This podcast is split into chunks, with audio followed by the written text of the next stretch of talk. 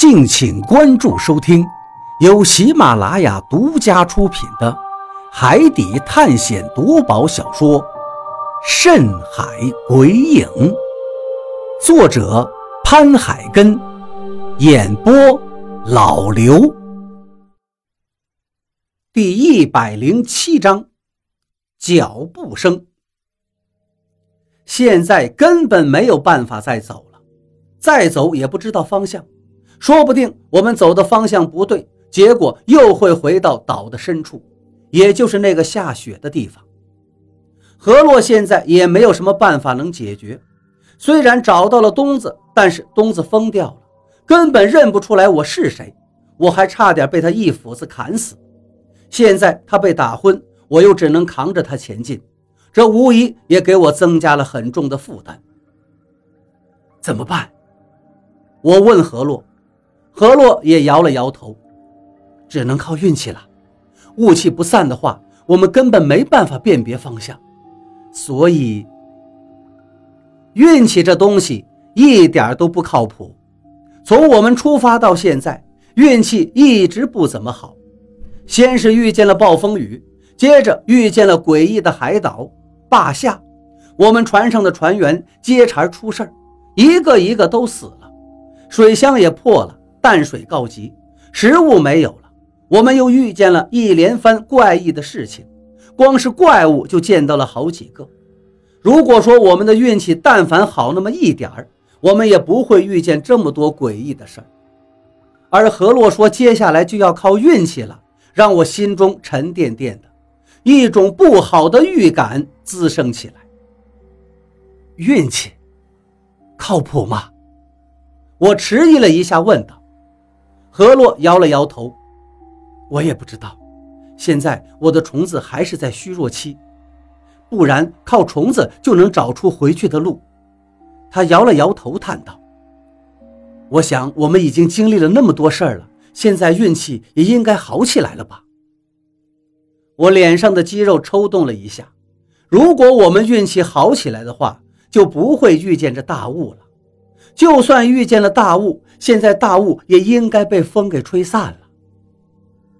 东子在我的肩上，就好像是一个破布口袋一样。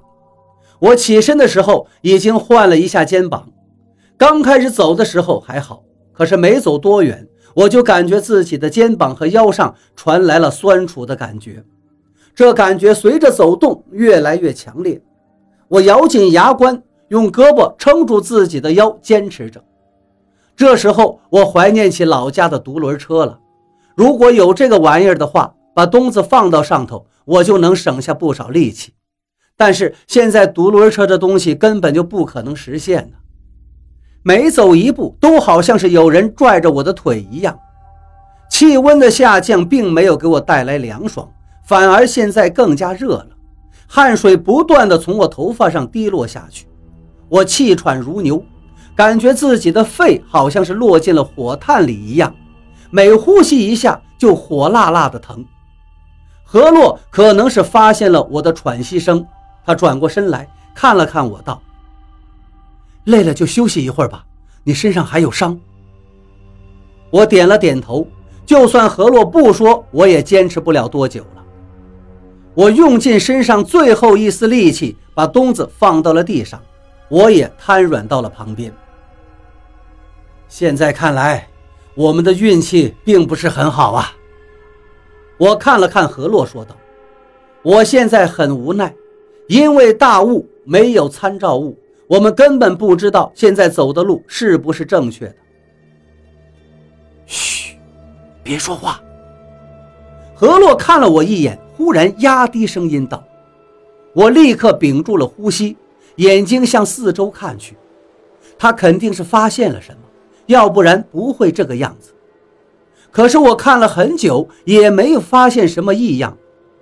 看着何洛紧皱的眉头，还是向四周看着的样子，我只能轻声地问道：“怎么了？”我隐约又听到了一阵轻微的脚步声，可是仔细听的时候却又没了。脚步声又出现，之前遇见过的那个诡异的脚步声。好不容易消失了，现在又来了，不是仔细听没有，而是脚步声不时的从各个方向传过来。何洛话音刚落，我们的正前方就出现了脚步声，只是几声细微的，就好像有人故意的猫着腰，缓慢的往前走，脚步和地面摩擦的轻微声。结果，这个脚步声只是响了几声。我们身后不远的地方也出现了相同的脚步声，也只是响了几下。再接着，我们左边也出现了沙沙的脚步声。我们俩面面相觑，难道我们被包围了？但是这脚步声只是响着，并没有看到任何东西从浓雾里面出来。而这种感觉太恶心了。你紧绷着身体等待的时候，结果却是什么都没有。一次又一次，我感觉自己的心就这么一松一紧，一紧一松，仿佛一只大手抓住了我的心脏。我心头一阵酸楚，我有点受不住了的感觉。这真不如真刀真枪的跟他们干一场。我从何洛的手里抢过了斧子，站起身体，对着不远处的浓雾吼叫着：“妈的，有本事别装神弄鬼！你他妈的给我滚出来！”何洛拉了拉我的衣服，我知道现在有点冲动，但是我真的忍不住了。妈的，你出来呀！你卞爷爷在这等着你呢！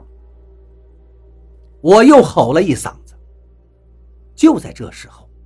我身后传来了一阵咳嗽的声音，好像是那种重病在床的病人才会发出的那种撕心裂肺的咳嗽声响。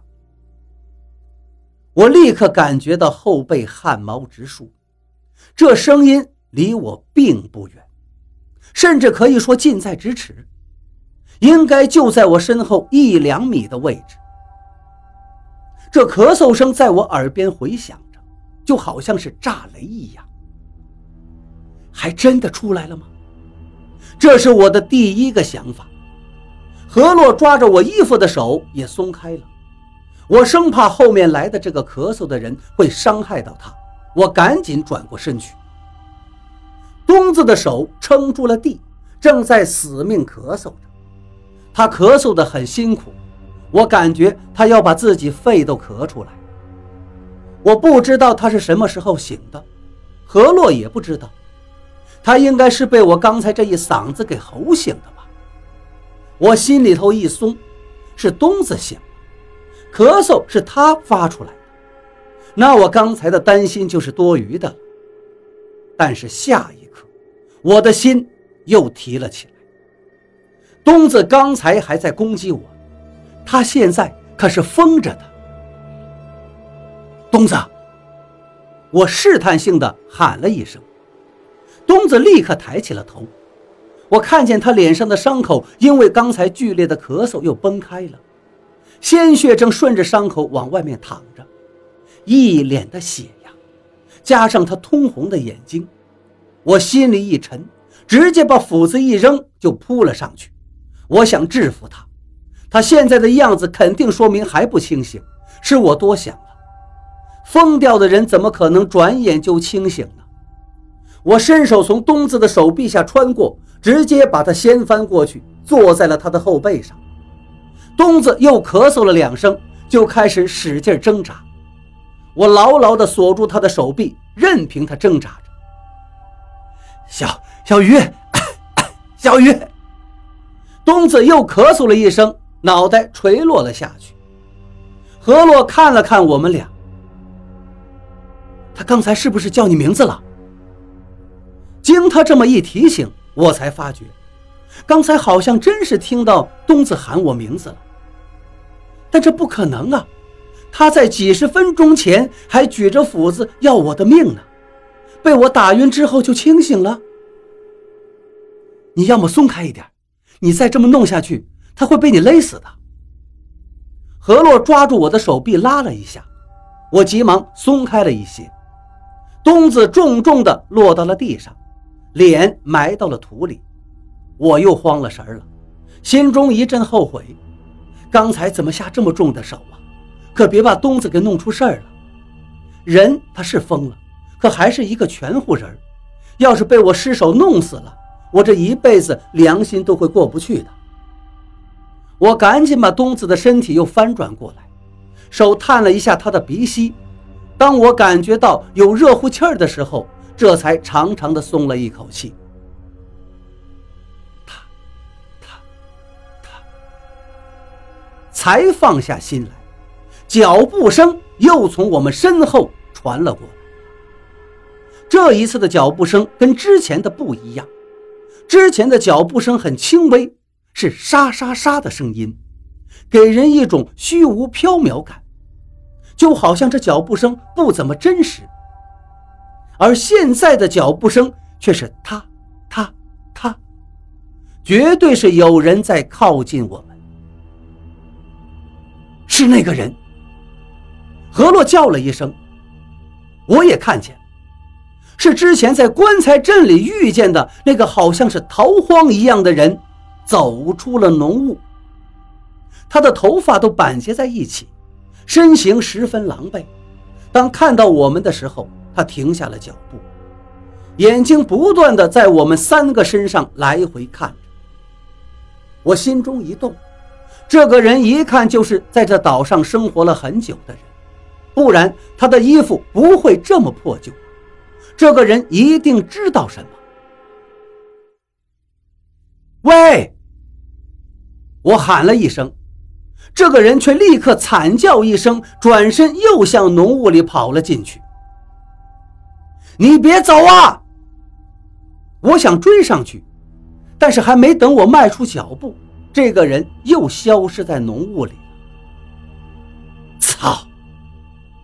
我心里狠狠地骂了一句，长长的出了一口气之后，我转过身看了看何洛，我感觉我快要被逼疯了。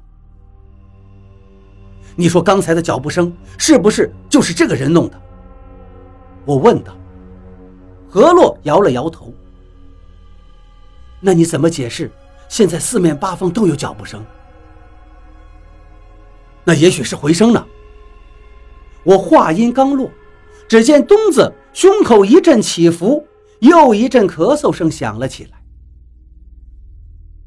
东子又醒过来了。还没等我再过去锁住他，他抬抬手，一边咳嗽一边断断续续地说话：“